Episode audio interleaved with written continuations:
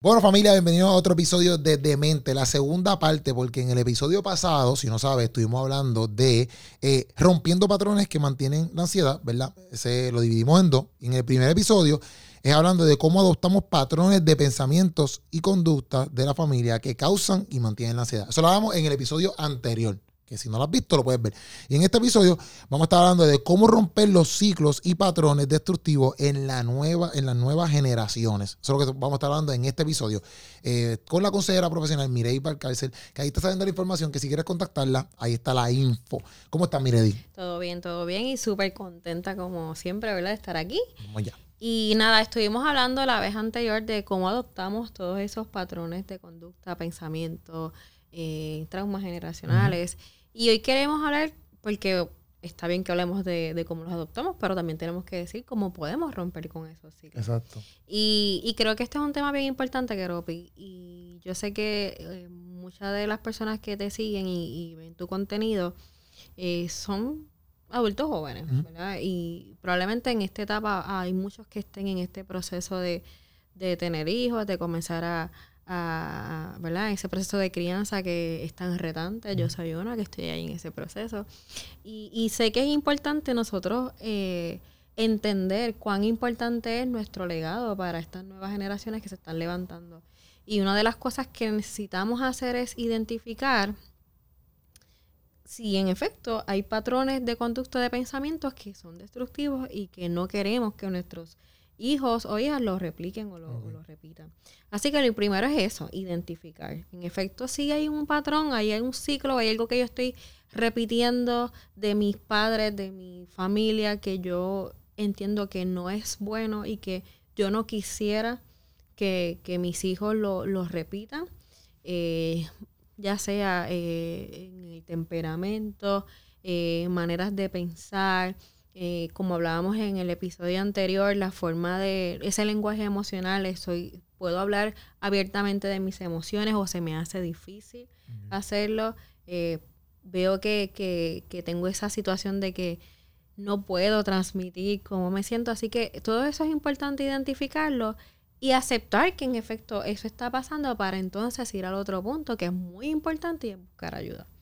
Yo tengo que empezar primeramente conmigo para entonces poder ayudar a, la, a, mis hijos y a las personas que están eh, luego de mí. Si yo no trabajo conmigo, pues, ¿qué yo les puedo ofrecer? Así que yo tengo que, en efecto, buscar ayuda. Eh, y dependiendo, ¿verdad? La gravedad o, la, o cuán severo sea mi situación, pues, pues trabajar para que, para poder canalizar, para poder trabajar con todo eso y trabajar esos asuntos inconclusos para poder romper con esos eh, patrones y ciclos generacionales. Eh, una vez que ¿verdad? hagamos eso dentro del proceso de ayuda, es bien importante que aprendamos y que logremos en momentos que sea necesario perdonar y sanar. Hay personas que se les hace difícil avanzar o no han podido como romper ese ciclo, por, ciclo porque todavía tienen rencor con sus papás o su mamá eh, no han podido perdonar eh, o algún familiar, sabemos que muchas de las violaciones que surgen dentro de la familia, eh, situaciones que pasan dentro de la casa y, hasta que no se trabaja ese proceso de perdón y sanidad es mucho más difícil avanzar. así que es bien importante que dentro de ese proceso de ayuda se logre canalizar ese proceso de perdón. Eh, tanto a, la persona que, entendemos que impactó nuestra vida de manera negativa y también perdonarnos a nosotros mismos en el caso de que sintamos que, estemos replicando esos ciclos y nos sintamos culpables porque no sabemos cómo, cómo romper con eso y, nos sintamos malos, eh, personas que se sienten malos padres o, mala, o mala madre porque dicen, estoy haciendo lo mismo que, hacía mi mamá conmigo, mi papá conmigo. Eh, es un proceso, no es tan fácil. Y los cambios de conducta requieren trabajo, requieren esfuerzo. Así que sí es importante el proceso del perdón. Eh, para que entonces así haya ese proceso de, sanidad interior. Eh, y también en el momento o, en los casos que, sea posible, porque no siempre va a depender de nosotros, pero también a tratar de fomentar esas conversaciones, yo le digo conversaciones incómodas porque quizás papá y mamá, eh, bueno, nos criaron de cierta forma y a lo mejor ellos no estaban muy conscientes de quizás del impacto que tuvieron, del daño que quizás pudieron causar. Y ahora que uno tiene una conciencia y, ve las cosas de manera diferente eh, y quizás lo puede ver con, ojos también de compasión, de entender que también hicieron lo mejor que pudieron, eh, quizás sentarse y hablarle y, que ellos también puedan entender cómo, cómo uno se siente como hijo. Es un proceso también Sí. Es difícil porque se requiere eh, de vulnerabilidad, de, exponer, ¿verdad? Quizás años de, no sé, de, de, mucho dolor, de mucha tristeza, de mucha ira, quizás en, algunos casos. Pero creo que son conversaciones que, que pueden eh, resultar en algo bueno. Y como dije, no siempre va a depender el resultado no siempre va a depender de nosotros porque hay padres que sí eh, entienden, escuchan y, aceptan eso que sus hijos les traen, pero hay otros que no. Sí, literal. Y, no tenemos el control de eso y, es bien triste porque he sabido de personas, incluso de personas que he atendido aquí, que, que han tenido que, que tomar decisiones bien drásticas de si tú no cambias, pues yo no puedo continuar conectando contigo. Porque tú has decidido llevar un tipo de vida, un estilo de vida que es muy diferente a los valores que yo quiero crear y desarrollar para mí, para mi familia. Y ahí viene el otro punto, establecer límites. Eh, los límites son sumamente importantes eh, y tienen que ser límites claros, que, que, que, se comuniquen, que no, que se entiendan tal cual y que se respetan y, y, y que y debe ser de parte y parte, pero como te dije, no, no, no siempre está, eh, no está de nuestro control eh, eh, lo que la otra persona haga o deje de hacer. O quiere aceptarlo o Correcto. No Pero hay momentos y ya es una, una decisión bien, bien difícil, pero sí hay personas que han tenido, quizás hasta por un tiempo, ¿no? distanciarse. Sí.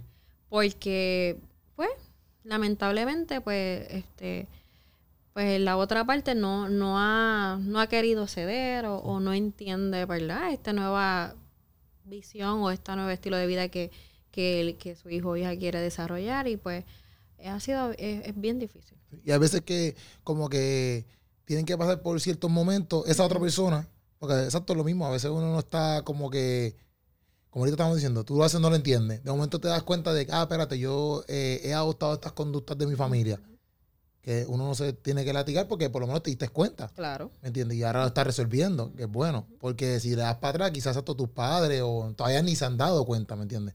Entonces, pero a la misma vez, pues ese tiempo que te tomó a ti, ¿verdad? Entenderlo, para eso uno tiene como que también dárselo a la otra parte, porque pues quizás tienen que pasar por una situación donde ellos puedan, sea, sea por ejemplo, pues exacto, pues me alejo de ti un tiempo, no de manera mala, sino como que, lo digo porque, por ejemplo, yo sé que para abrir mi corazón un poquito más y la gente lo pueda identificar, como que yo sé que mi mamá, por ejemplo, siempre nos recalcaba, como que, ah, este, que en cierto punto como para no estar en casa, como que tienen que hacer sus vidas, tienen que, eh, y bien seca en ese lado, ¿me entiendes? Y entonces ahora, que ella prácticamente está pues sola en la casa porque nos fuimos, etcétera, para tú ver esa demanda de ¿cuándo me van a llamar? ¿Cuándo? Y yo le decía antes, le decía, mami, vaya un momento después tú vas a creer que nosotros estemos aquí, porque siempre nos estás votando y ahora vas a creer que estemos aquí. Y ella decía, no, que sí, sí, pero ahora, en este tiempo lo está viendo. Ahora yo no, yo así le he visto, te lo dije, yo no le digo eso.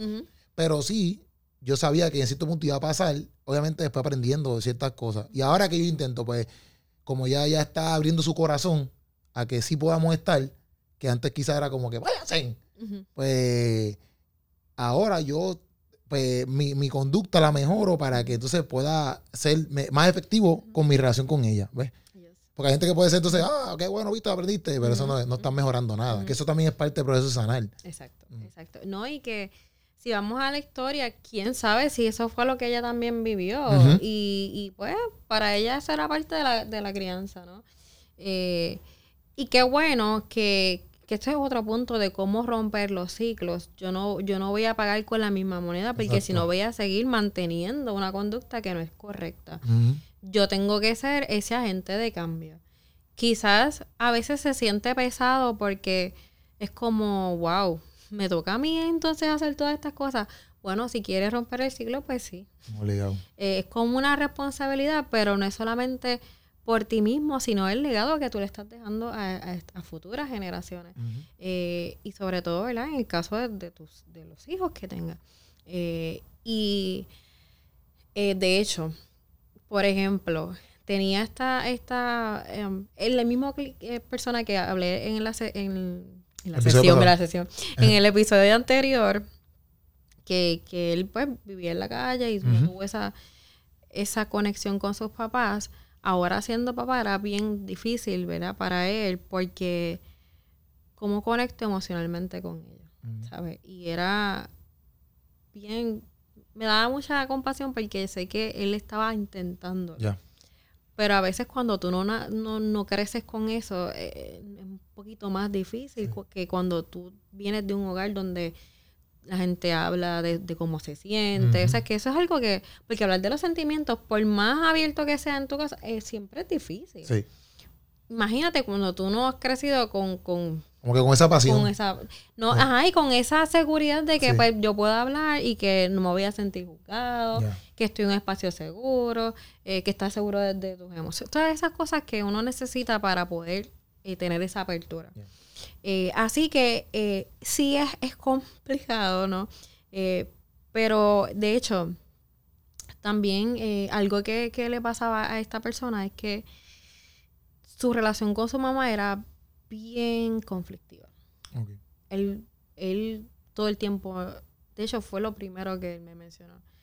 Y, y era bien conflictiva porque ¿sabes? Todo el tiempo era, había gritos, todo el tiempo había peleas. No, dice, no había un momento en el que yo pudiera hablar como una persona normal. Entonces, sin darse cuenta y si, como uno dice, sin querer queriendo, era lo mismo que él estaba haciendo con sus hijos. Entonces, había como este grito de ayuda de que no lo quiero hacer, pero es como que tengo este chip aquí. ¿Cómo yo cambio esto? Así que es un proceso de, de, transformación que por eso dije, primero hay que aceptar que tengo el problema y entonces buscar ayuda para trabajar con eso que no es tan fácil, que va a requerir su tiempo. Eh, eh, como yo siempre digo, buscar ayuda y trabajar con uno mismo hay que esforzarse, uh conlleva trabajo. No es como que uno llegó y ya en la primera, segunda sesión ya todo está bien, no es así.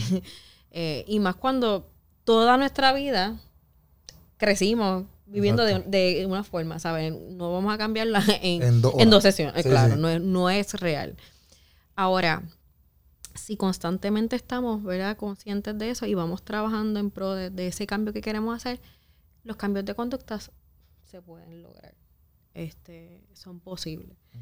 Eh, así que sí es importante es, eh, hasta este momento, ¿verdad? La parte de las conversaciones, de poder sanar, de, poder perdonar.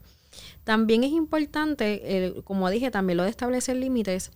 Y en el caso de, ya cuando ¿verdad? Estamos, tenemos a nuestros hijos, sobre todo este, niños pequeños, ¿cómo rompemos también el modelaje? Nosotros aprendimos viendo a nuestros papás de la manera que, que, ¿verdad? que ellos trabajan, pues también nuestros hijos van a aprender viéndonos a nosotros. Eh, a veces hay personas que piensan que, ay, yo no puedo pelear al frente de mi hijo, no puedo tener ningún tipo de conflicto con mi pareja, porque si mis hijos lo ven, no siempre vamos a tener el control de que eso... Sí, que suceda de esa manera. Porque a veces pasan cosas y, y pues uno se molestó por algo y a lo mejor pues subió un poquito el tono y los nenes estaban ahí y pues lo escucharon es normal, son dinámicas que se dan dentro de la casa. Ahora, si eso pasa, yo también me tengo que asegurar que mi hijo nos vea pidiéndonos perdón y, trabajando ese conflicto. Que también entienda que somos personas reales, somos seres humanos con fallas, con altas y bajas, pero que también tenemos la capacidad de perdonar, de, de trabajar los conflictos, de hablar cómo nos sentimos y de amarnos igual. Que un conflicto no cambia en la manera en que yo amo a mi esposa, amo a mi esposo, amo a mis hijos. ¿Sabes? Son cosas que se dan dentro del hogar, dentro de la, dinámica de las relaciones interpersonales, pero también hay espacio para perdonar, para hablar, para, para yo escuchar, ¿ves? Y que asegurarnos de que si hay una cosa, también tiene que haber la otra. Exacto. Así que eso es bien importante dentro de ese proceso de, de nosotros como, ¿verdad? Como agentes de cambio para romper esos ciclos y patrones de conducta. Y obviamente este es uno muy poderoso y no lo podemos subestimar. Y es el lenguaje diario, cómo constantemente yo estoy hablando. Eh, a veces nos damos cuenta que tenemos patrones de pensamientos negativos por la forma en que nosotros hablamos. Okay. Si todo lo que yo hablo, eh, que obviamente viene de lo que yo pienso, eh, pues siempre hay negatividad, si siempre me estoy enfocando en el problema, si siempre yo tengo un no puedo, está difícil, no hay esto, no, no, no, no, no, no, no, no, pues definitivamente hay una situación ahí.